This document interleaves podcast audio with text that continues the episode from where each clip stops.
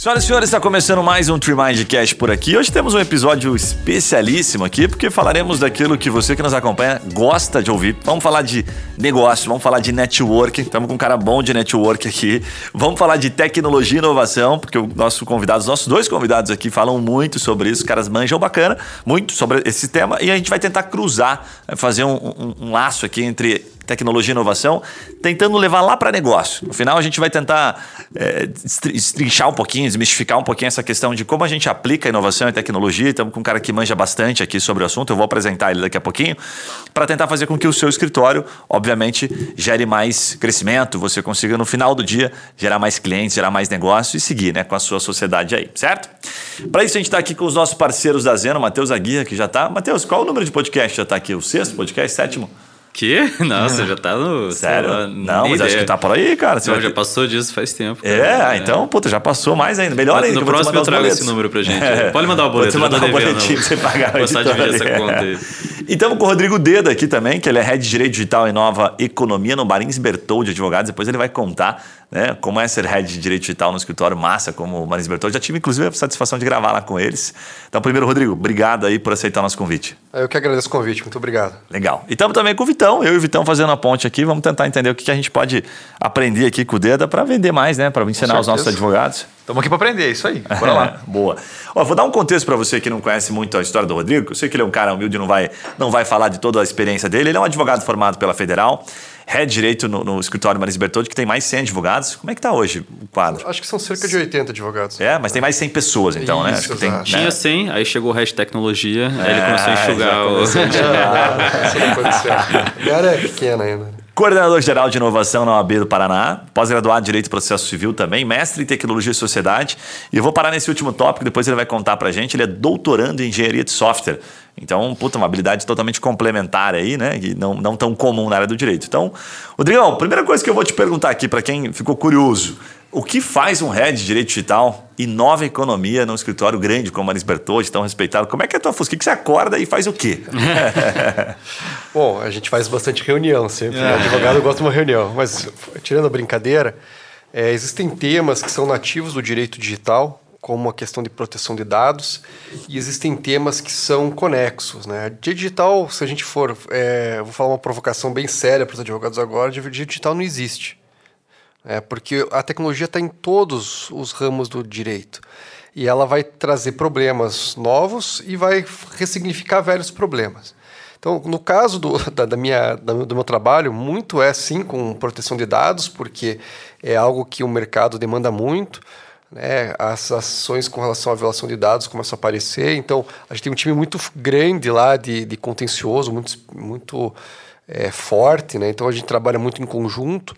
E você vai trabalhar muito no, é, em conjunto também com essas questões de direito empresarial. Né? Muito do no, no, nosso escritório, muito é conectado com o direito empresarial mesmo. É claro que às vezes você vai ter alguns temas que aparecem que, e que assim não são frequentes, que tem a ver com tokenização de ativos, que tem a ver com é, as novas tecnologias surgindo, né?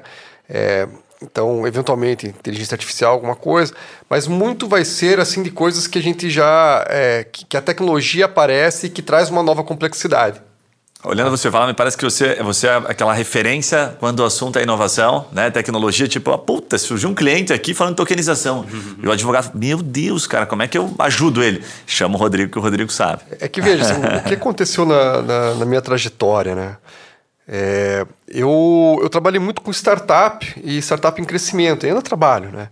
É, e isso, o que, que, o que, qual que é o problema da startup? Ela sempre te traz, ela te demanda é, novos problemas, porque ela traz uma visão que vai impactar alguma coisa e que muitas vezes não foi pensado ainda.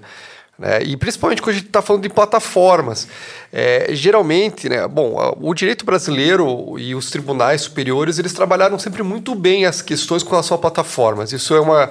É, muito antes da gente falar nesse termo, as decisões que vinham do STJ, elas já intuíam muito bem o conceito. Então, eu digo para vocês que, no, do ponto de vista dos tribunais superiores, a gente tem uma boa visão sobre esse tipo de coisa.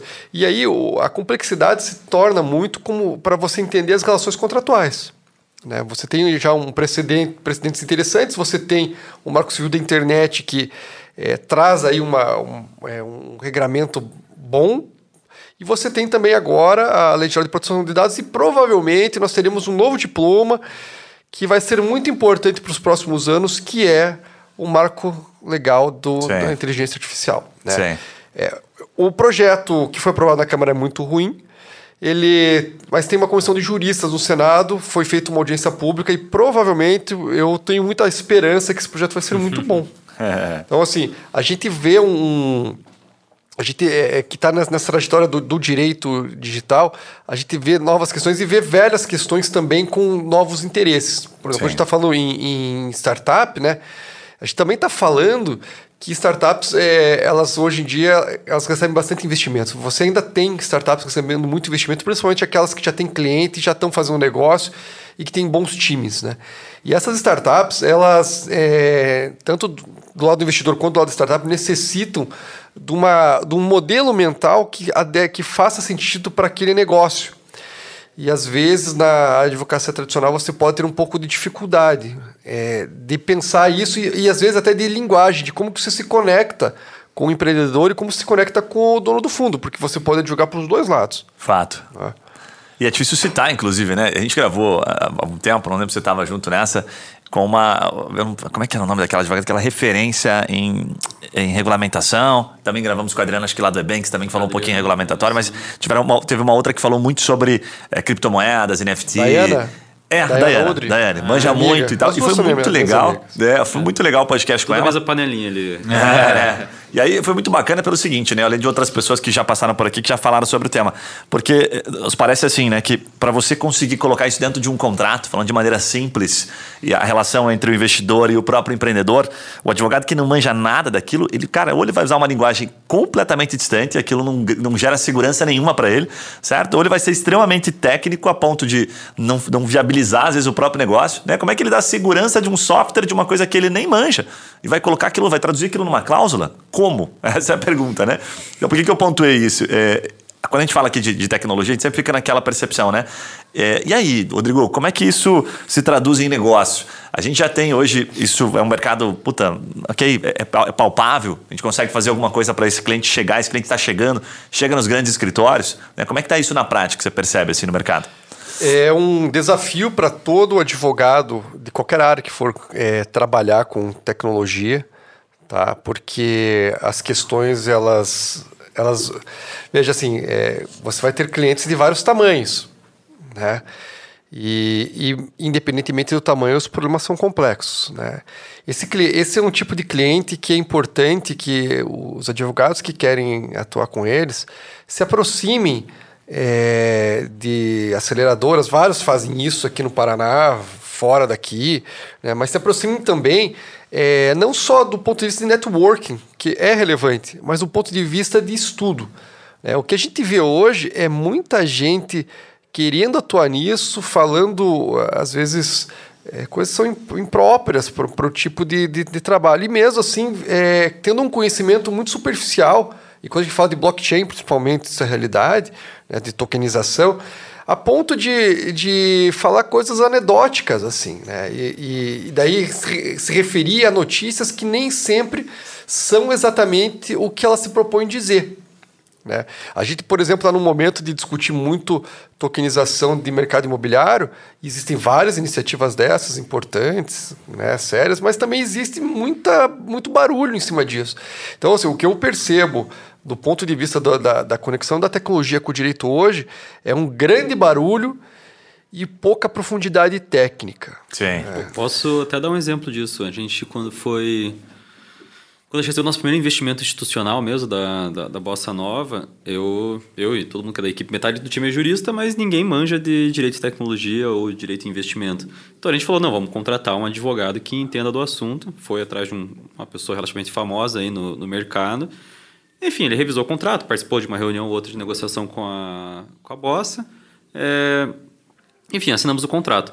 Uns três meses depois, quando a gente já estava mais próximo né, do, do, fundo, que a gente foi lá para São Paulo conversar, o head jurídico, que foi responsável pela nossa contratação, veio conversar com a gente e falou: Cara, é uma situação delicada, mas eu preciso falar para vocês trocarem de escritório de advocacia que está atendendo vocês, Porque assim, aquele contrato, a gente, quando faz, já deixa algumas armadilhas pré-setadas para saber se, o, né, se vocês estão sendo bem assessorados ou não.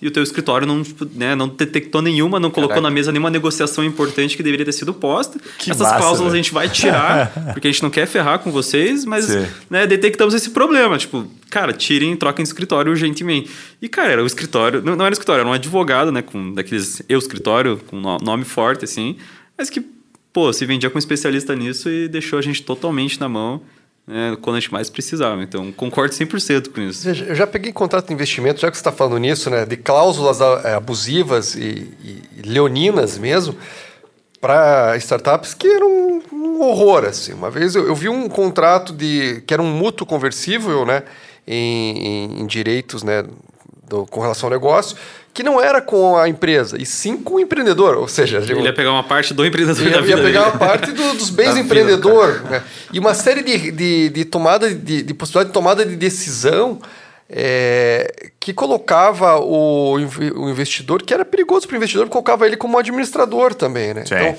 você afastava a ideia, a, a lógica é, normativa né? do investidor anjo, hum. né?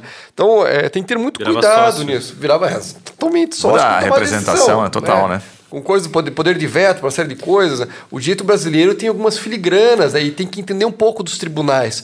O que a gente percebe hoje, né, é, é claro que você pode ser um advogado consultivo, somente consultivo, sem nunca ter passado pelo, pelo contencioso e ser um excelente advogado. Mas geralmente as pessoas que passaram pelo contencioso têm uma lógica, é, inclusive para negociação, que é um pouco mais é, mais vantajosa, eu diria. Ainda mais se entenderem, se estudarem análise de risco. Que é algo que, assim, é, para os advogados consultivos são é, essencial entender de análise de risco, de uma, dentro de um ponto de vista mais moderno, com base em ISO mesmo. E para o advogado é, é, que, já, que vem do contencioso, traz uma vantagem adicional daí, sabe? Essa é uma visão que eu tenho. Outra coisa importante é, dentro da ideia do barulho, né? Muita gente hoje, assim, o que, que a gente percebe? Existe um, um, um, o advogado brasileiro, isso não acontece em outros lugares do mundo, com essa, com essa agressividade. Ele entende, principalmente os grandes escritórios, que ele precisa ter uma presença digital muito forte, porque senão você some e tudo mais. Na verdade, o que, que a gente, quando a gente está falando de cliente, o que é relevante é o cliente ser bem atendido. Né? É, assim, não é uma coisa tão é, frequente, até, e isso, claro, acontece dos clientes virem por rede social, mas principalmente para os pequenos advogados, eu já, já trabalhei sozinho, já, já tive é, escritório também pequeno, é muito mais pelas relações que você cria. Sim. As relações que você cria são relações de confiança. Então, antes de você ser um grande frisson de rede social, de ser aí um, um vencedor digital, você é. tem que ser um cara. Um, primeiro, ter um conhecimento técnico muito forte. Né? Isso leva tempo, né? É, leva tempo fora das redes sociais. Uhum. E você tem que ter, é, estabelecer uma rede de relações que seja que transcenda o direito com gente que confie em você, que entenda que você é, é, vai ser um bom advogado. Eu lembro que no início, quando eu comecei a advogar, e veja assim, é, quando você falou do meu currículo, você vê assim que eu fiz bastante coisa na é, vida, né? Eu, eu, sou inquieto. É, eu, eu lembro que tinha gente que queria é, me contratar porque eu era um. Porque eram meus, eram meus amigos, gostavam de mim. Gostavam, entendiam o, o, o trabalho, né? Não era porque eu estava em rede social, né? Na verdade, assim, o fato de eu, de eu, estar em rede social veio muito depois das coisas que eu fiz, assim. É uma, e, e eu acredito nisso, que eu acredito que isso gera densidade, né? Se a gente quer que haja uma atração de não só de, de, de, de com relação assim ao, ao, ambiente de negócio, mas uma atração também de prestígio. A gente precisa antes de tudo ser para depois parecer. Claro. Eu sei que tem aquele aquele aquele TED famoso, finja e depois você vai ser. É. Gente, finja até e, se tornar tornar-se, né? Isso faz sentido dentro de uma lógica para pessoas um, um pouco inseguras. E faz sentido, e é, é, importante. Claro. Porque às vezes também você não consegue ter a dimensão do que você é. Porque a dimensão do que você é também está na relação. Claro. Tá? Mas você apostar é, em rede social como algo é, é, preponderante, do meu ponto de vista, é uma métrica de vaidade que vai te deixar. Talvez possivelmente muito frustrado. A não ser que você vá ser influencer mesmo, e daí dá certo, mas ser influencer é como ser jogador de futebol. Né? Ah, é como você pegar o cabelo é, da, da Nikkei, da sorte, né? Que ela tem um fio de cabelo só, os pés voltados para dentro, e ela corre muito rápido, né? Quem consegue captar aquele fio de cabelo tem fama e fortuna. É uma coisa muito.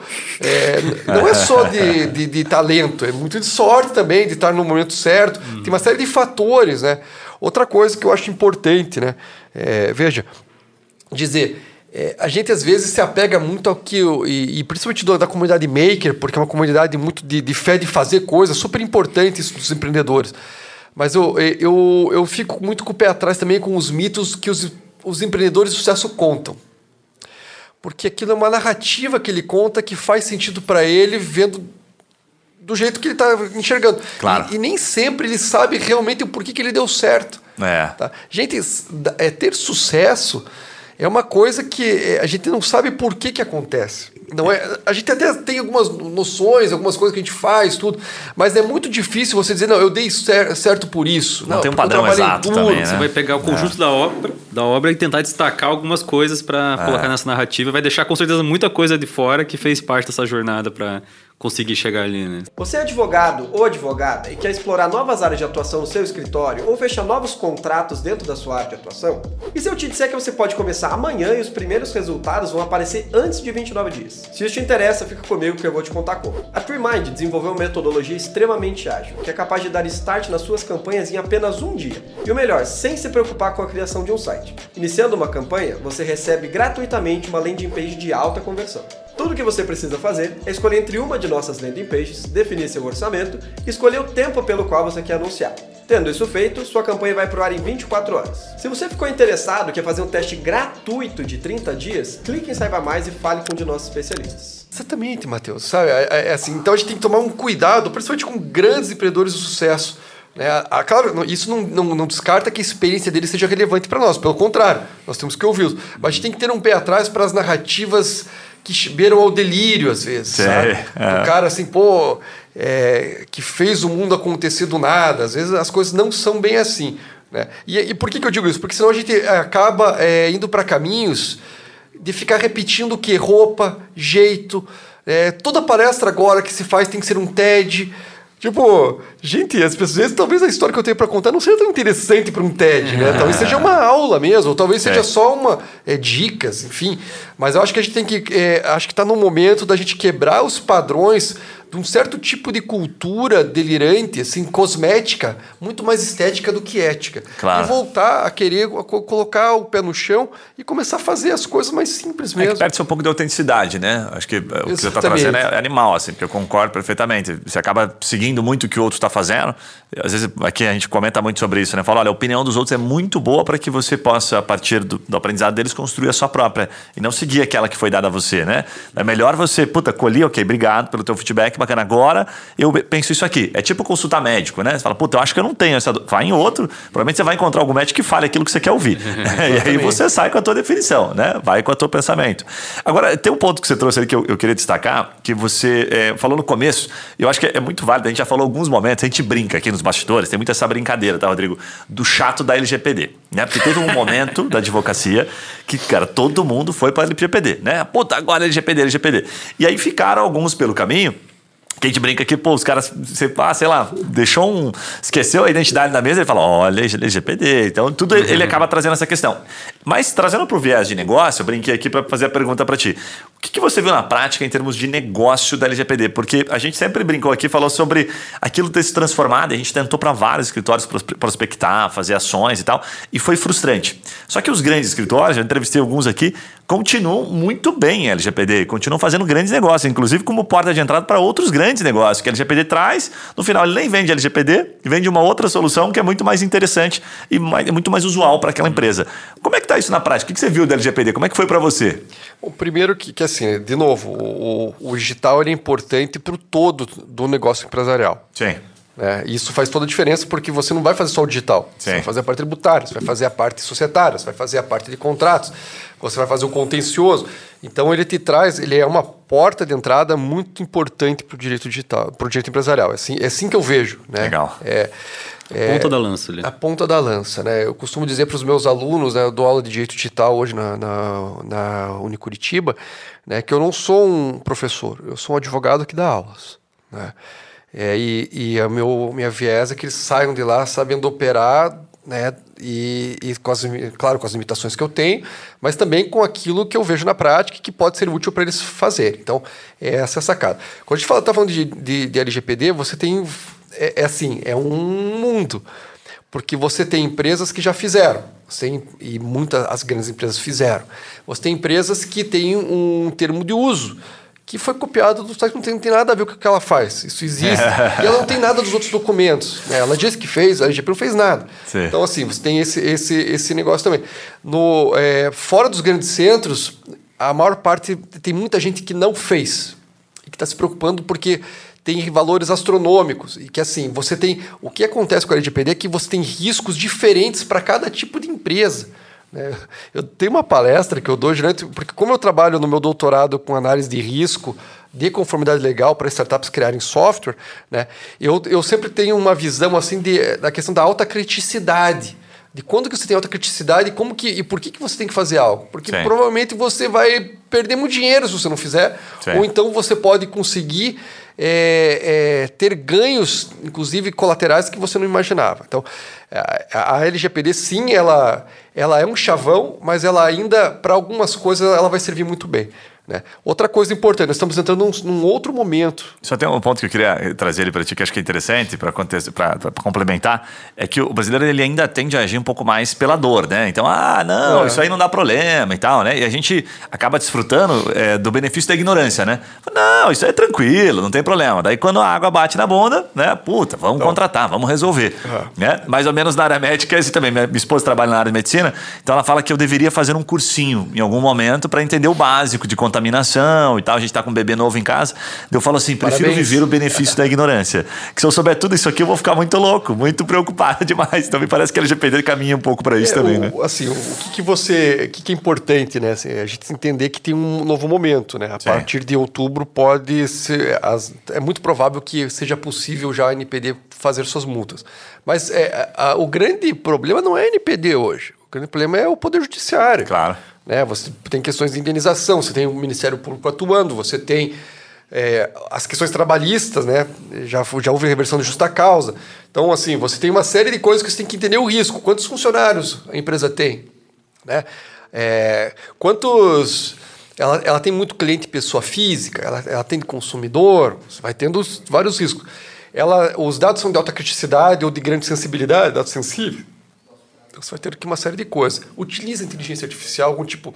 Eu gosto de chamar de machine learning, não inteligência artificial, porque dá uma ideia errada do, do da tecnologia. Então você tem outro tipo de problema. Mas a gente está entrando num momento agora que as empresas que fizeram, principalmente aquelas que fizeram em 2020 já sua, os seus programas de conformidade, estão começando a pensar em como eles vão auditar o que fizeram e se os processos continuam. Né? Então você, na verdade, vai ter um, uma preocupação sempre. E mais, você tem as violações de dados, que elas acontecem. Né? E, e aí, assim, a, as empresas que já têm os seus planos de gestão de incidentes conseguem tomar decisões melhores que aquelas não têm. E você tem os dois tipos de empresa. Você tem o, o cliente que vem, às vezes, é desesperado e com razão e com muita seriedade. E você tem o cliente que já conseguiu tomar algumas decisões para resolver é, alguma, algumas das questões, mas precisa do teu auxílio para você continuar um processo. Então, o LGPD vai ser um processo, sabe? É claro que, assim, é, muito daquela do misticismo que teve sobre ela saiu. E a, e a gente vai ter um momento agora de, de alguns tipos de visões estarem se, se, se tornando mais concretas. Claro. Sabe? Com relação ao marketing, principalmente, eu acho que no início foi, a, a lei foi muito mal lida em relação a marketing. Né? Havia uma. Tudo não podia, e também é, não é assim, né? É, a lei garante a livre iniciativa, a inovação, né? Então, como é que a gente tem que equalizar isso com. E é claro, com o, principal ator que é o titular do dado. Né? Claro. A, o cerne da lei é proteger as pessoas. Sim. Mas como que a gente pega e torna todos esses bens jurídicos tutelados de uma maneira é, é, que a gente consiga ter uma economia funcional. Né? Sim. Muito legal, muito legal. A gente viveu momentos aqui de, de muito escritório nos procurando e tentando prospectar cliente a partir disso. Então, vivemos aquela onda mesmo de LGPD. E eu lembro de, um, de uma ocasião em que eu, acompanhando um grupo de, de CEOs de startups aqui de Curitiba, até bastante, várias startups bastante relevantes, assim, e eu vi uma mensagem, algumas mensagens que eles falam sobre LGPD. Como é que tá lá na tua startup? Como é que tá na tua? E aí o que eu percebi, assim, que tava, tava muito mais descendo lá de cima para baixo, e não de baixo para cima. Né? Então, o que, que era lá de cima para baixo? Os fundos, né, que tinham aportado, um bossa da vida, falou: ó, oh, é o seguinte, regulamenta aí. Ah, mas não quero saber, entendeu? A gente não tem por que criar este risco, que é mais ou menos o que você trouxe agora, né? Para que eu vou ficar correndo esse risco? Estou com 300 startups aqui no meu portfólio, não vou fazer porque eu vou economizar né, X, enfim, tem o que fazer. Então faz e acabou. Então veio uma ordem lá de cima e aí elas se regulamentaram. E a gente começou a observar que aquelas pesquisas, a forma de pesquisa do LGPD estava muito ainda embrionário, assim, né? As pessoas que estavam procurando, porque a gente fica cruzando informações, estavam muito embrionário. Então, o que aconteceu no final do, do, da, do dia, que a gente percebeu? As grandes contrataram, e quando uma grande vai contratar, obviamente, né, ela não corre muito risco. Ela fala, puta, não vou pegar o Zezinho, né, que acabou de montar o escritório, vou pegar um escritório renomado, porque eu sei que se der alguma coisa eu tô, né, tô carimbado Já aqui, que é justamente para mitigar é, risco, né? Exatamente, para que, que eu vou fazer esse movimento? E a gente percebeu que isso, puta, separou bem o mercado. Né? Então o mercado continua sendo um mercado muito bom, mas separou. Os aventureiros, vamos colocar assim, aqueles que acharam que ia ser mais fácil, acabaram saindo. E só abrir um parênteses rápido, eu lembro de, um, de uma situação que umas três pessoas diferentes, isso que mais me chamou a atenção, que não são do direito, que eram pessoas, assim, sabe aquele cara que tem uma. Ah, procurando uma bala de prata? Ele me chamava assim, cara, tô com uma ideia maravilhosa, você vai gostar. Que ele chamava para ser sócio. Daí quando ele chegava, parecia aqueles vendedores de marketing multinível, assim, sabe? Cara, LGPD. Vai sair aqui agora a lei, todo mundo vai ter que regulamentar. Umas três pessoas diferentes. Eu falei, cara, mas eh, o que, que você entende sobre. Não, um curso ali, não sei o quê. Eu falei, cara, não, não vou, obrigado, legal. Né? Mas eu vi esse assim, troço acontecendo de uma maneira bizarra, assim, né? Sim. Cara, e, e, isso rola com a gente, porque a gente pega o advogado autônomo, né? Esse é o nosso perfil pequeno advogado. Tem de pessoa física. E aí, volta a gente faz ali o. Tem uma metodologia de fazer o plano de carreira, daí, cara, o que, que você está focando, para onde é que você vai? Às vezes numa pós-graduação em LGPD ou em direito digital. Eu, cara, mas você não atende pessoa física? Esse não é o teu foco? Você tipo, não, porque eu vou, enfim, vai crescer, não sei o quê. tipo, agora melhorou, mas assim, 2020, 2021 era a pós-graduação que mais aparecia pra gente de pessoas que nunca atuaram na área, não atuam com empresarial, não tem nenhuma relação com isso e nem querem atuar, querem atuar com direito trabalhista. Feito manada, Mas eles né? achavam que ia ter uma prata, né, uma bala de prata ali que ele ia poder prospectar depois. É, para as startups, ou, ou mesmo é, empresas de base tecnológica, né, média ou, ou, pequena, que vão ser compradas ou que vão receber investimento, geralmente no due diligence já se pede para entender pelo menos os riscos. Né? Não, não você vê o todo, mas uhum. quais são o nível de risco com relação à proteção de dados. É, e não só isso, né? a gente percebe também que fornecedores, grandes. Grande, grandes clientes, quando as empresas são muito grandes, que vão é, pegar é, fornecimento de serviço com startups, eu já vi também pedir é, adequação LGPD. Né? E então, isso. Dependendo do nível de negócio, né? vai ser exigido. Exato, né? exato. Porque é o compliance, porque assim, quando a gente está falando. LGPD, a gente está falando, na verdade, de compliance de proteção de dados, conformidade com relação à Lei Geral de Proteção de Dados. É mais um compliance. Né? Perfeito.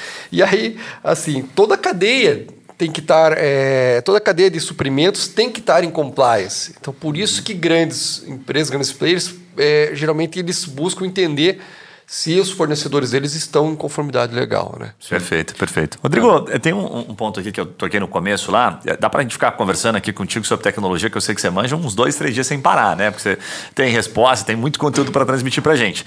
Mas todo podcast aqui a gente gosta de cruzar com essa parte de, de business, de negócio mesmo, né? E o que eu queria te perguntar aqui primeiro, é um ponto que colocaram até na pauta que eu acho super interessante. O Matheus até comentou um pouco antes, falou: pô, o dedo é um cara super bem relacionado, um cara de networking, né? E networking parece muito óbvio. Ah, fazer network. Então, ah, vai ali no evento que tem ali, vai na OAB de vez em quando aparece. Né? Mas, muito abstrato, mais do que é, óbvio. Muito, abstrato, mas no fundo a pessoa não sabe se ela, se ela marca um almoço por semana, se ela sempre segue um padrão, ou se ela, aquilo que ela está fazendo já é considerado network. Então, a primeira pergunta que eu queria te fazer, que é bem feijão com arroz. Como é que você construiu o seu network? Foi orgânico? Foi natural? Você é um cara mais sociável? Você foi se enfiando em alguns, alguns lugares, você pode contar pra gente, estratégicos. Como é que foi? Pra você dar uma aula do feijão com arroz do network? Eu acho que eu sou um cara introspectivo, né? Sou um falso extrovertido. É, eu entendo que você, a, a, grande sacada do networking é você fazer o bem antes, sem querer nada das pessoas. nem todo mundo pensa como eu. Grandes vendedores geralmente não pensam como eu e têm sucesso antes, tá? Mas eu entendo que você tem que pensar isso com um efeito residual no tempo. Né? Geralmente também grandes vendedores é, que não muitas vezes só são vendedores, eles acabam queimando seu filme e fogem da cidade. Isso já aconteceu com várias pessoas aqui em Curitiba que eu conheci. Claro. Sabe? Então, a, a minha, se eu pudesse, se, se a minha experiência vale de alguma coisa, que cada um vai ter a sua, a primeira coisa é sempre pensar como que você pode ajudar as pessoas. A segunda coisa é, é transite em vários ambientes diferentes. Não conviva só com advogado, não conviva só é, com a turma do seu prédio, consiga é, é, ter uma. É, faça, dentro daquilo que você gosta de fazer, conheça novas pessoas. Isso tem que ter um interesse genuíno por pessoas. Isso não adianta. Tem que ter um interesse genuíno. É, você tem que gostar de, de ouvir as pessoas, mais do que falar. Né? E também eu, eu entendo que daí assim, a questão de você focar alguns pontos de estudo naquilo que você acha que você vai ser referência é relevante. Né? As, as pessoas que estão se tornando re, relevantes e referências que a gente vê em rede social hoje é, e que não são espuma, que não se desmancha no ar, é, Gostei né? desse. geralmente tem um estudo muito forte de uma determinada área. Né? Você falou de duas pessoas aqui, né? Diana Udry, por exemplo, ela focou todo o doutorado dela nisso, tá? Né? Tem uma presença forte digital, mas ela tem muito, muita substância. Fato. Adriana Agri Camargo, pô, foi referência que talvez nós tenhamos aqui junto com Montanha na questão de regulatório, né? Então, e, e, e, continuam sendo referência na área do corporativo tecnológico, né? Perfeito. Então, assim, a gente está falando de gente que, que fez coisas que ninguém tinha feito antes. Claro. Então, isso tem uma, um, um apelo. Agora, ainda no, com relação ao networking, assim, vai para tudo quanto é lugar, gente. É. Sabe? Não, não tem muita escapatória. E, e, cara, é simples assim, e ainda assim a gente vê uma resistência. O que nem chegam para você pedindo para fazer projeto de GPD. Para mim, o que chega é advogado com, cara, vamos criar um troço para atender startup. Você conhece todas as startups, vamos fazer um planinho, não sei o que deu. Já, né, enfim, conheço faz tempo. Cara, em vez disso, vamos fazer assim: eu te abro porta para eles. Se você quiser prospectar startup, eu te levo em todo evento que vai ter. Eu tô uma vez por semana no evento do Vale do Pinhão, um do Sebrae, um da Hot Milk, tipo, vai comigo. E eu te apresento para eles. Sabe quantos foram já? Nunca. Não, não eu é mando, eu evento, criei um grupo, né? eu mando lá, eventos de startup para os advogados. Ninguém nunca foi comigo. É. Não é por falta de evento, na verdade, o que ele quer é que você traga as pessoas para ele, não Sim. é? Ele vai ter que conversar com as pessoas, as pessoas têm que conhecer, têm que entender, têm que gostar dele, né? É, é, a, a, a, a, relação mais legítima, mais antiga, né? Que existe, que, que continua na moda, né? Puta, me interessar pelo que a pessoa está falando e tal. A gente tem uma lógica que a gente ensina aqui para os advogados, que eu falo que é a teoria dos... É, a, o hackzinho dos 20 minutos. Eu falo assim, ó, em 5 minutos você não se conecta com ninguém. Então, se o cliente ligou para você, está conversando com você sobre uma causa, e você não conseguir estender a conversa por pelo menos 20 minutos, significa que você não fez pergunta perguntas para ele. Né? Você ouviu aquilo que te interessava e concluiu a ligação. Ah, tudo bem, mas ele não era qualificado e tal, mas você nem consegue perceber uma qualificação em cinco minutos. Então estenda, se você estiver disposto a fazer isso, pelo, pelo, menos, pelo menos 20 minutos, faça perguntas para ele. Né? E só perguntas. E aí a gente passa um outro requisito que eh, são lógico, coisas muito simples e óbvias, mas que faz o advogado se atentar. Falou, olha, quem falou mais no atendimento, você ou ele? Se você falou mais que ele, você perdeu. Você não se conectou, porque você não fez ele falar. Hum. Né? Quem tem que falar é ele no primeiro momento. Né? Então tem algumas coisinhas básicas e que Aí eu vou até voltar com uma pergunta para ti que você dá aula.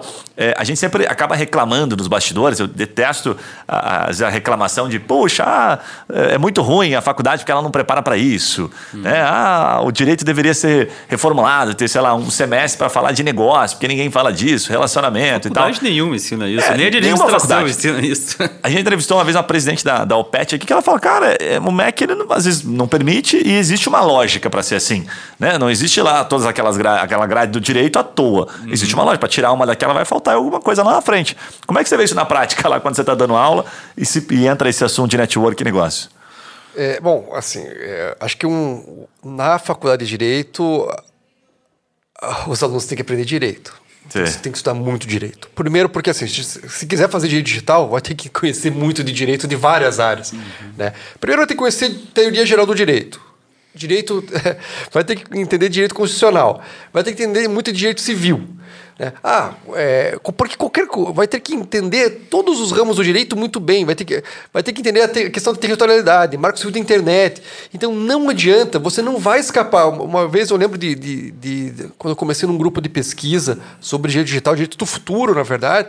Né, um aluno veio, pô, eu vim aqui para o direito digital porque eu tô querendo me achar no direito. Eu falei, então é o seguinte, se você está vindo pro digital, você vai ter que estudar muito direito. Ah, é. Banho d'água então, fria do cara. É, assim, não, mas a gente tem que dar uma, tem que dar uma real de uma maneira assim. Outra coisa, se você Sim. ficar aqui, você vai sair muito bom. Pode ficar tranquilo. Venha, estude Sim. isso. Então, assim, é, é, a, questão do, do negócio, eu, sempre vejo essa questão, ah, vamos ter mais negócio também é importante. Mas um cara que vai querer atuar em direito digital, né, ele primeiro vai ter que entender muito de direito. Não escapa, porque tem questões, como, as como a tecnologia é pervasiva, ela vai permear tudo, e você vai ter que pensar sobre tudo. Né? Ah, pô, eu posso, por exemplo, isso já vou falar uma coisa que hoje já é bem batido aqui, mas citação por WhatsApp é possível, não é? Como é que eu consigo abordar esse negócio de uma maneira que faça sentido? Eu tenho regras do direito que vocês sabem que os jogadores vão fazer. Né? E as decisões são boas com relação a isso. Uhum. Então, eu preciso realmente entender muito direito. Ah, vou aprender negócio. Cara, se você, é, veja, você não pode entender que você vai sair com 21, 22 anos da faculdade, 23 anos, e você que, quer ser um master é. enorme do cara. Não, você vai, vai aprender no tempo. O que você vai ter que fazer sempre é que desde o início da faculdade, ou você vai estar estudando ou trabalhando, fazendo estágio, e vai fazer isso por 10 horas por dia. Né? E, e, assim, e vai ter que achar tempo para estudar mais ainda. Então não existe eu não tenho tempo para um estudante. Às vezes a gente ouve isso. É. Eu não tenho tempo, está muito corrido. A vida é assim, sabe? É, se você não tiver filhos, vai continuar sendo corrido. Se tiver filhos, você vai achar tempo, porque é. né, tem aquele ditado, inclusive, é, quer ver algo feito, chame alguém que não tem tempo, porque é. né, o cara vai arranjar o jeito de fazer. Sim. É o que né? se ocupa. Né? Então não adianta, assim, não, não existe fórmula mágica nesse mundo do século XXI. Está tudo muito rápido. Né? E a gente precisa ter uma base, e nada melhor no momento em que você ainda é uma pessoa barata de se construir essa base, como ser um estudante, né? Uma base muito sólida para que você consiga manejar o direito depois. Ah, e daí você vai aprender é, é, é técnica de, de venda, né? técnica de, de, de, de, gestão, porque você vai ter que aprender a gerir pessoas. Né? É, bom, o pessoal fala mal de coach, né? mas, poxa, eu aprendi tanto a fazer gestão fazendo dois cursos de coach. Sim.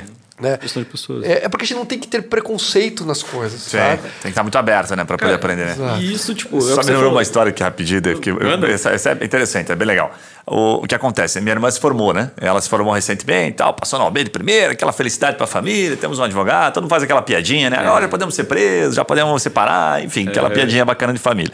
Aí ela chegou para mim, né? Falou, pô, Gui, você tem um monte de escritório, né? Vocês, pô, são os maiores do Brasil, tem 60 pessoas aí só fazendo marketing jurídico, tá bem legal. Me ajuda aqui. Falei, claro que eu te ajudo. Ela falou assim, ah, eu quero fazer negócio, quero prospectar. Falei, claro, vamos prospectar. Então, me conectando com ela. Daí eu falei para ela o seguinte, ó, eu vou arrumar um negócio bom para você, bem bom. Se eu colocasse para você, eu fiz a pergunta para ela aqui, 100 pessoas todo mês para você falar, seria legal? Porra, 100 pessoas, baita networking. Eu arrumo 100 pessoas, gostou, né? Gostei, gostei, bacana, então tá bom. Só que é o seguinte, só tem uma regrinha. Essas 100 pessoas, elas querem ajuda. Você vai ter que, puta, ajudar elas no primeiro momento ali. É aquela linha tênue do consultivo aqui, uhum. né? Do, do, de prestar uma consulta para o cliente. Você está disposta ou não? Ah, não, beleza, tudo bem. Então, fechou. Como é que vai ser isso, Guilherme? Então, tá bom, nós vamos fazer aqui uma campanha em que a gente vai aproximar essas pessoas, esses contatos, e aí você vai no WhatsApp, você vai ligar, você vai passar o dia inteiro conversando com essas pessoas. E desta sequência, ao longo de 12 meses, olha o tamanho do relacionamento. Você vai ter falado com 1.200 pessoas. Você já imaginou que 1.200 pessoas não têm problemas intrínsecos do direito? Assim, ali tem gente separando, ali tem, sei lá, uso capião, ali tem crime, tem tudo. Você vai ficar milionária. Né? Então fiz um desenho para ela, pô, 1.200 pessoas, se você atender bem. Uhum. E aí? A hora que eu terminei o raciocínio, nossa senhora, não tem outro jeito mais fácil? É. Pô, mas no começo parecia legal. Acho que agora já. Isso que você nem abriu qual que é sei lá, a taxa de conversão para ela. Você ia fechar de 100 desses aí. É, assim, a profissão ela tem uma série de limitações com relação à captação de cliente. A gente tem que Sim. tomar um cuidado com isso, né? Sim. Mas existem estratégias que são perfeitamente possíveis, né? Escrever textos, escrever livro, dar Sim. aula, né? Mas assim, quando a gente está falando de escrever texto, tem que tomar um cuidado, que é o, o marketing de conteúdo ruim, que Sim. geralmente é ruim. Sabe assim, que não serve pra nada. Então, assim, você tem que tomar um cuidado muito sério quando você. que escreve para advogado. Quando você. Exatamente. Fazer por fazer, né? É, assim, é, como é que você realmente presta um serviço no sentido de que o teu texto ele vai ajudar as pessoas, né? Ou um vídeo, né? Agora a moda é fazer reels, né? Gente, pelo amor de Deus, sabe? Vamos, vamos ter uma ma- mais é, é, substância mesmo. assim. Ou vamos virar influencer, né? Daí a gente mudou de profissão, tá tudo bem também, né? Tem gente que, que tem conseguido ter esse caminho, acho nobre, bonito, né? Mas não adianta, a gente não passa por ter um grande conhecimento, né? E tentar é, é, entender assim que a gente é, as coisas a gente vai ter ganhos residuais, tem que ter uma persistência, Sim. sabe? Não, não é algo que você é, tem gente que leva sorte, consegue fazer coisas enormes rápido, né? Mas nem- não, o mundo para muita gente, para mim nunca foi assim, sabe? Para mim sempre foi muito de Devagar, dedicação, muito de, de, de, de, de energia, né? É, Sempre foi difícil, né? Até que sempre teve que ir galgando degrau por degrau, né? Porque eu venho de família humilde, né? Eu não, não, não, a, a minha rede de relações com, com, com gente mais so- é, rica ou sofisticada ou que de grandes empresas, ela veio no tempo. Sim. Né? Então, é, acho que tem que ter muita clareza. Né? É, tem três coisas que são importantes, né? O que eu sei fazer, para onde eu quero ir, né? Ou então, por que, que eu existo, qual é o meu propósito, né? Mas essa coisa do propósito é tão batida também que a gente tem que tomar Sim. cuidado, né? Mas assim, é, é o, o que, que eu gosto então também, né? E qual que é a minha rede de relações, né? Para eu poder conseguir buscar um norte, assim, né? É, Eu, eu já meio que eu me desencantei um pouco com o propósito. Acho que acredito que ele é uma baita ferramenta, inclusive para gestão, sabe? Sim. Mas é, é, pessoa, eu tenho, por exemplo, meu propósito é muito amplo, né? Sim. Assim, eu gosto de muita coisa. É um problema para gente que é assim.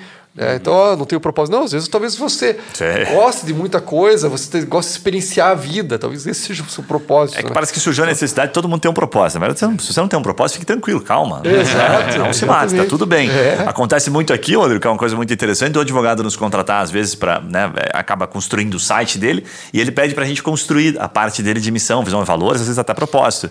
E a gente dá risada, né? Então, cara, você não precisa ter se você não tem calma, não precisa fazer tudo aquilo que os outros estão fazendo. É, para mim, o propósito, ou você ele se desenvolve, você criou um negócio com propósito, né? Porque a partir de um problema, de uma dor, ou aquilo simplesmente está gerando valor para a sociedade?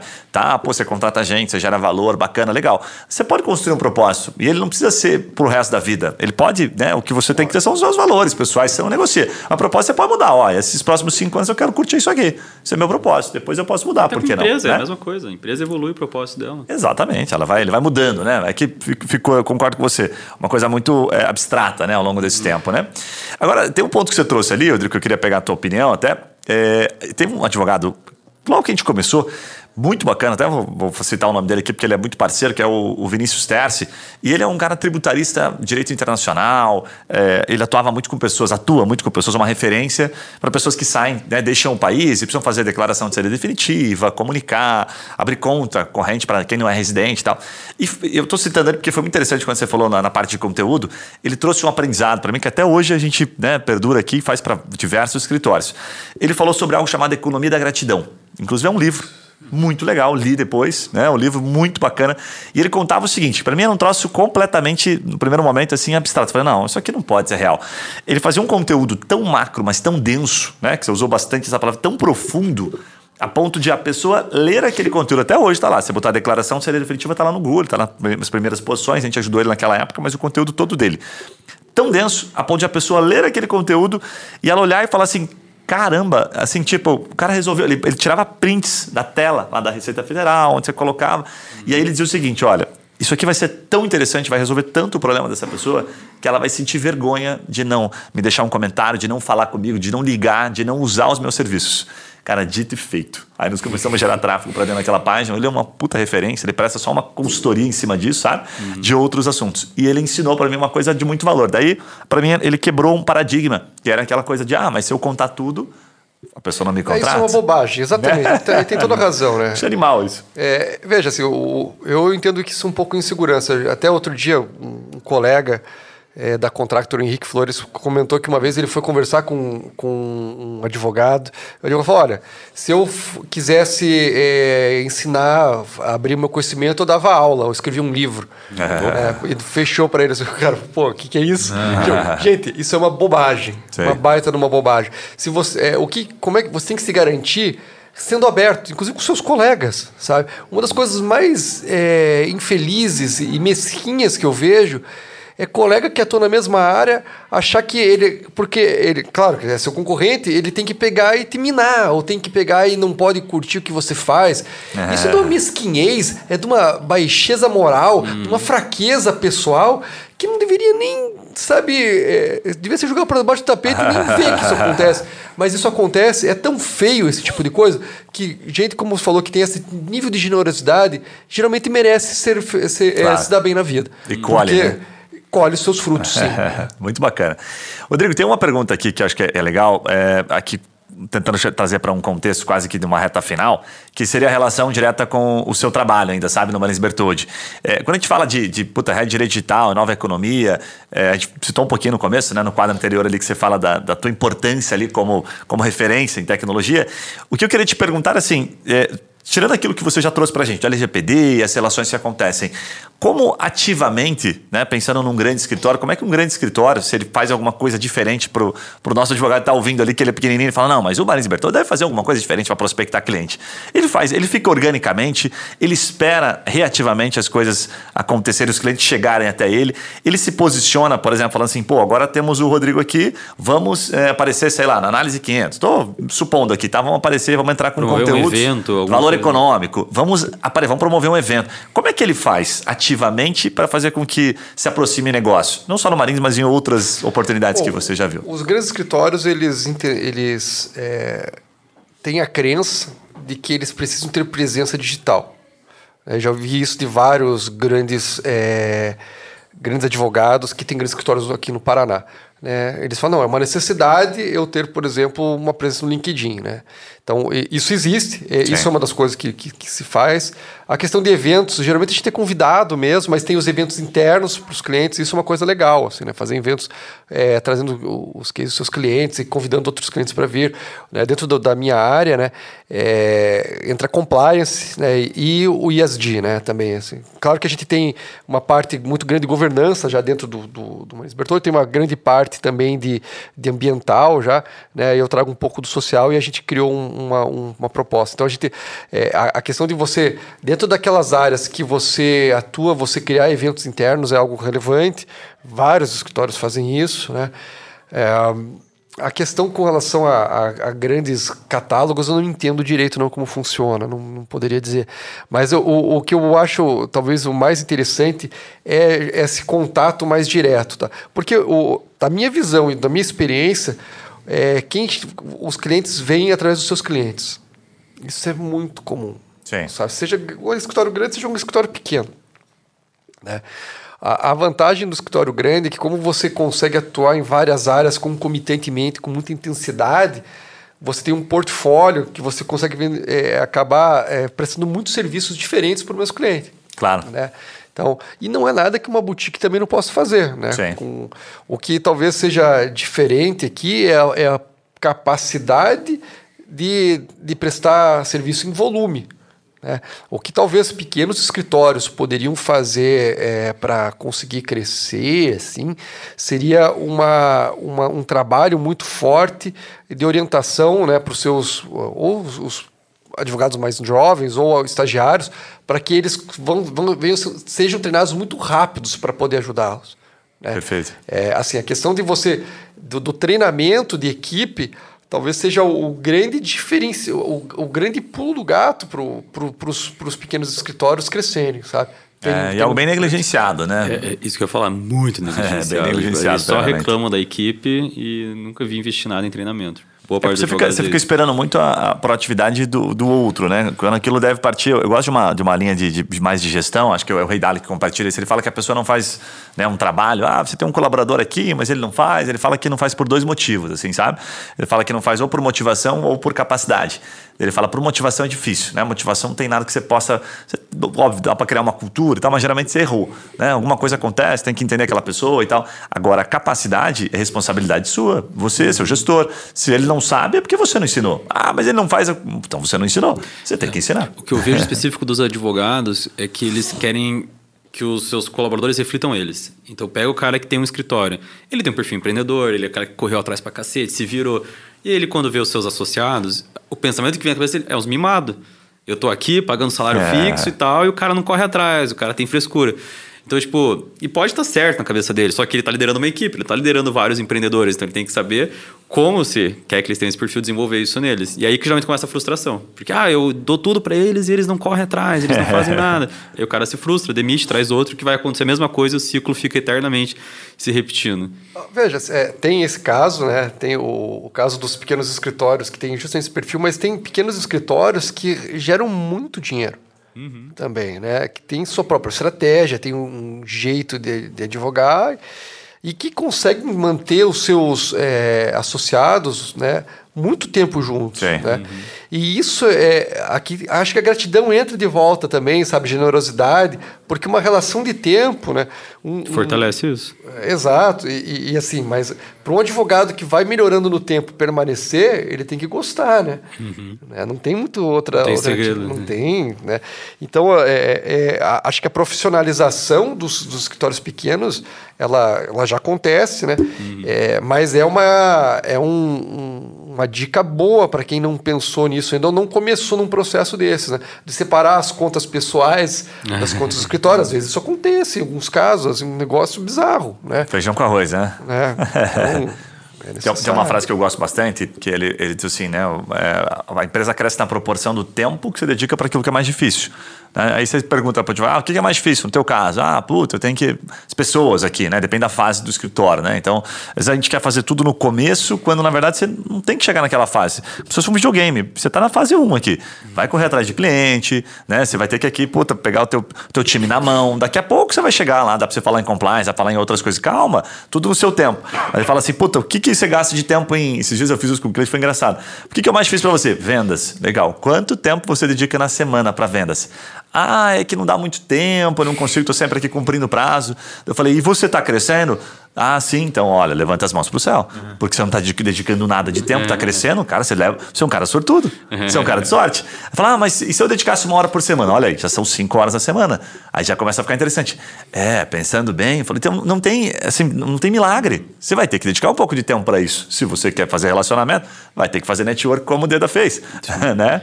É, veja assim, o, o, o networking do advogado tem que ser uma coisa tranquila, natural. Não é que o cara vai sair vendendo, de porque a gente não prazo. pode fazer isso Sim. por conta da, da, né, da, da legislação, né?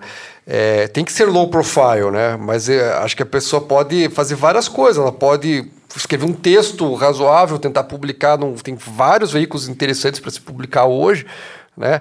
Que seja que, que seja para o público que ela quer atingir. Sim. Esse é o tipo de coisa que, que dá para fazer e que, que é aceitável, coisa, né? É, e, Bem legal. E esse ponto eu acho que não é nem só por ser proibido, é porque eu já fui em vários eventos no Business Round, que é um evento aqui do Vale do Pinhão. Você deve ter ido, já no Vale do Pinhão ele organiza esse encontro de empreendedores, tal, vai gente de todo tipo, desde vendedor de sabonete até startup. E sempre tem advogado lá no meio, que é aquele cara chato querendo vender coisa. E aí, você já viu não sei o quê? E aí, você, como é que tá a tua É. sucessão?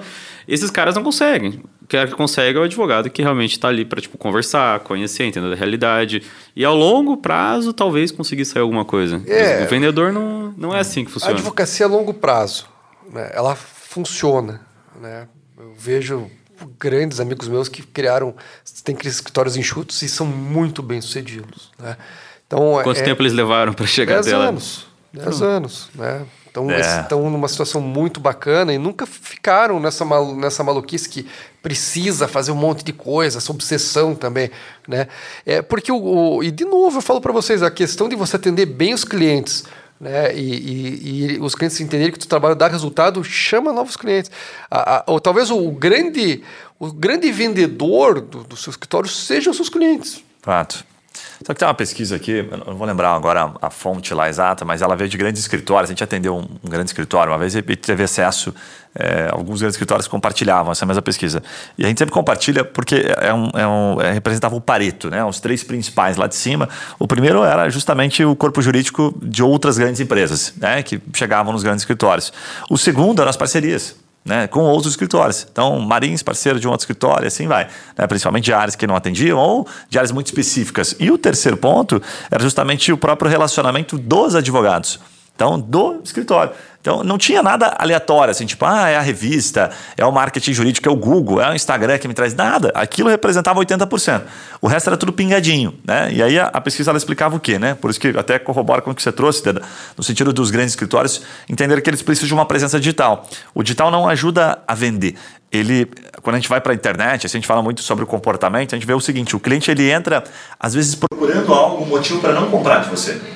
Né? E esse motivo de não comprar, ele pô, não, entra lá no Instagram do escritório, olha lá, puta, tá abandonado. Aí você fez um discurso para ele, falou para ele que você é o cara. Não, eu sou o cara, eu sou o cara que você resolveu isso aqui. Sabe, a coisa tem que ser, tem que estar condizente, né? Então, ah, puta, eu fiz aqui o meu LinkedIn, mas não atualizo nada, não publico nada, não comento, não converso com as pessoas. Cara, não tá coerente. Aí você vai falar no teu discurso que você é o melhor advogado, mas na hora que ele sai e vai olhar digitalmente, você fala, hum, acho que descredibilizou um pouquinho. Então, a internet está se tornando muito mais é, um, um, formato de, de, através da internet se tem se estabelece se vende né no sentido de puxa agora eu vou confirmar agora confirma o que você estava dizendo aqui Deda. bate bastante a pessoa que está ouvindo ela com certeza vai adicionar o dedo no LinkedIn no Instagram pô esse cara é massa mesmo esse cara compartilha os conteúdos legais aquilo que você falou no episódio o tempo todo aqui consistência né tá sólido lá tá firme sabe então ao longo do tempo isso vai gerar um relacionamento gera conexão gera credibilidade e no final cara pô Deda, eu queria que você falasse comigo sobre esse assunto vem palestrar aqui fala comigo sobre esse tema aqui me dá uma consultoria sobre esse tema. Então acho que é, o que a gente está falando é um pouquinho do feijão com arroz, que se bem feito não precisa fazer mais nada. É, é porque é o seguinte, né? O, o, o, advogado jovem, principalmente, como ele nasceu com redes sociais, ele entende que é isso que ele tem que fazer. Sim. É, e por que ele gosta disso? Porque ele sente prazer fazendo isso. Mas quando a gente está falando em. Está na zona de conforto, né? Exato. É, é. E a gente está falando de algo, veja, assim, quando a gente está falando em, tentar buscar algum, alguma forma de você acessar mercado, isso não só no direito, né, mas em tudo, é, tem estratégias que você tem maior propensão aí e não podem não ser as melhores. Sim. Né? No caso, essa eu acho péssimo de rede social, principalmente para advogado jovem. Sabe? Porque ele não, ele não fez coisas que ele deveria fazer antes, que é gerar consistência, ter densidade de, de conteúdo, estudar mais, sabe? É um monte de coisa, porque isso vai evitar ele falar pequenas bobagens, Sim. que vão demonstrar que tipo, ele ainda é muito verde. Sim. Né? E, então, e isso, e, veja assim, por exemplo, quando eu, eu já desenvolvi bastante negócio né, fora do direito. E uma estratégia que eu, que eu sempre gostei muito, que eu tomava cuidado para não fazer, inclusive depois quando eu não desenvolvi os meus negócios, mas desenvolvia negócios é, pra, como mentor, era não, não sugerir sempre que o cara fizesse comunidade. Porque é uma estratégia que eu tenho facilidade de construir pessoalmente, mas é uma estratégia que não é para todo negócio. Sim. E pode ser muito desgastante no tempo sabe, para você sustentar essa estratégia. Então você tem que realmente, assim, existem é, é, alguma, alguns passos que são re, extremamente relevantes que você dê dentro da sua jornada como advogado. Step by step ali, né? Primeiro faz um feijão com arroz. É, isso, é uma, isso é uma lógica assim, que eu gosto também, que assim, eu falo pro, pro advogado, falo, olha, é, investiga ali com a tua família, investiga com a tua família, investiga com seus amigos, pergunta para eles quando eles pensam em uma área do direito, qual que eles, como é que eles lembram, fica à vontade, como é que eles lembram você aqui, né? É, e aí, tipo, eu falo para eles assim, se você foi lembrado por uma determinada área do direito, é aquela área que as pessoas identificam você como autoridade. Então, não adianta você querer, se você pular para uma outra área, vai demorar alguns anos para isso acontecer. Você vai ter que plantar e fazer de novo, step by step, né? Então, acho que a gente trouxe bastante essa, esse ensinamento, esse básico, que se bem feito, né, com certeza consegue ajudar o advogado a alavancar o seu escritório. Muito bom. Caminhando para a reta final aqui, Rodrigão, vou pedir para você primeiro deixar uma mensagem aí para o pessoal para dizer como é que eles te encontram, por onde você gosta de ser encontrado. Se as pessoas podem te mandar uma mensagem aí, né? Explica um pouquinho, deixa uma mensagem por onde que elas te encontram. Bom, pode me, é, me, me, adicionar no LinkedIn, é Rodrigo com RH, né? RH Rodrigo, Rodrigo Deda, né? Você me encontra fácil lá. A mensagem que eu, que eu tenho assim, é que a gente tem que é, buscar um, um comportamento menos estético ou seja, menos de euforia, de barulho, de ter que comentar tudo. Ah, porque agora a moda é metaverso, vou falar de metaverso. sabe? Sem entender a tecnologia, né? Então, se vai falar de tecnologia, tem que entender profundamente a tecnologia suas, e o contexto e, e, as relações jurídicas que dela surgem, né? Então, menos estético e mais ético, mais de comportamento, mais de estudo, mais de prática, né? Mas de buscar realmente executar um excelente trabalho. Eu acho que é isso que é, é uma estratégia consistente que no longo do tempo não tem como errar. Né? Porque se você ficar a, a, a, somente em rede social, somente querendo é, expor algo, você cria uma ilusão sobre você e na hora que realmente um cliente precisar, você não vai conseguir atendê-lo porque você vive num mundo é, das ideias e não da execução prática do direito. Hum, boa, boa. Matheus, como é que o pessoal encontra Zeno lá? Mensagem? Zeno sempre lá no arroba somoseno.com.br. É Instagram Somos Zeno, LinkedIn Somos Zeno, tudo é Somos Zeno. E mensagem, eu acho que. Eu gostei muito do que o Deda falou sobre o networking ali, de como o advogado tem medo de se expor a círculos diferentes. Eu acho que isso é o que faz a, a, a diferença. Networking, claro, entre advogados é bom, mas o networking vai impactar no longo prazo é muito de círculos diferentes. E Boa. não só de empresário, de qualquer coisa, mas, cara, vai ter um evento de medicina. Vamos lá aprender um pouquinho, vamos lá conhecer e pensando sempre no. Vai ser interno, né? Vai ser interno e vai pensando no longo prazo e realmente fazer conexões verdadeiras que um dia, quem sabe, vão te trazer algo de volta. Eu acho que esse é o, é o, o advogado que eu atendi uma vez, ele falou que ficava no café, num café pé num, num shopping assim de terno e tal, esperando oportunidades e tal. Pô, então, cara, recados para o cara de terno né? chega perto de mim no shopping, eu saio correndo, acho que é golpe, vou querer virar esquema de pirâmide, sei lá. Boa, boa.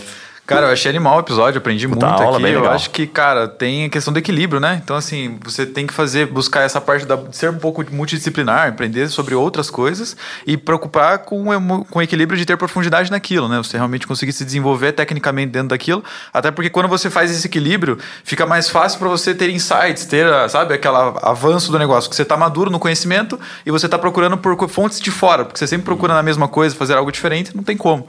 Então, eu acho que isso é animal, cara. É, e porra, achei animal mesmo. Top, né? E permite você aproveitar oportunidades também, né? Porque você está se expondo, que é o que vai possivelmente gerar uma oportunidade, e você está se desenvolvendo para estar tá pronto para quando ela aparecer você poder aproveitar. É a famosa sorte, né? Que é o que, que o Deus fala. Legal. É a famosa sorte. A famosa você sorte, se né? preparou né? e né, construiu aquilo. Vamos combinar outras ocasiões para a gente trazer o Deda de novo. Bem-vindo aí, Deda. Obrigado, Obrigado, por ter participado, tá? E para você que nos acompanha, já sabe, não esquece, deixa o seu comentário aqui, vai lá no Instagram, marca o Dedo, também segue o Dedo aqui, que eu já estou seguindo ele. E vamos, vamos trocando essa ideia. Manda um feedback, não esquece, eu recebo de vez em quando alguns feedbacks por e-mail super legais. Pessoas dando sugestões de conteúdo, de temas, nosso YouTube, por onde você quiser mandar, estiver ouvindo ou assistindo a gente aqui, fique à vontade, não deixe de comentar que é importante. Lembre-se do que a gente falou aqui da, da gratidão. Então nos comente se foi válido para você e inclusive se foi, se a gente falou alguma besteira aqui. A gente gosta de saber se está fazendo sentido para você ou não. Um abraço e a gente se vê até os próximos podcasts. Valeu! Valeu, tchau. Tchau, tchau, gente.